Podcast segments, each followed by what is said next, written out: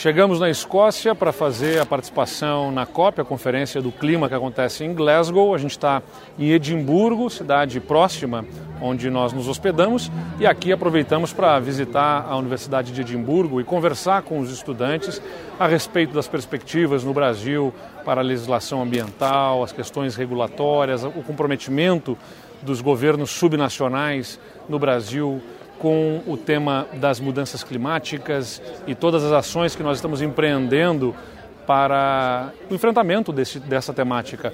É uma oportunidade de nós nos apresentarmos e falarmos sobre o que estamos fazendo. Eu que sempre prezei muito a uh, estudar e estar interagindo com pessoas uh, de diversos locais do mundo. Uh, nessa conversa estivemos ali com pessoas que eram do México, da Índia, de outros locais do mundo, uh, podendo ouvir o ponto de vista delas e também colocar um pouco da nossa visão. Nessas interações, a gente vai aperfeiçoando aí a nossa forma de pensar e agir sobre um tema que afeta a todos no mundo, que são as mudanças climáticas.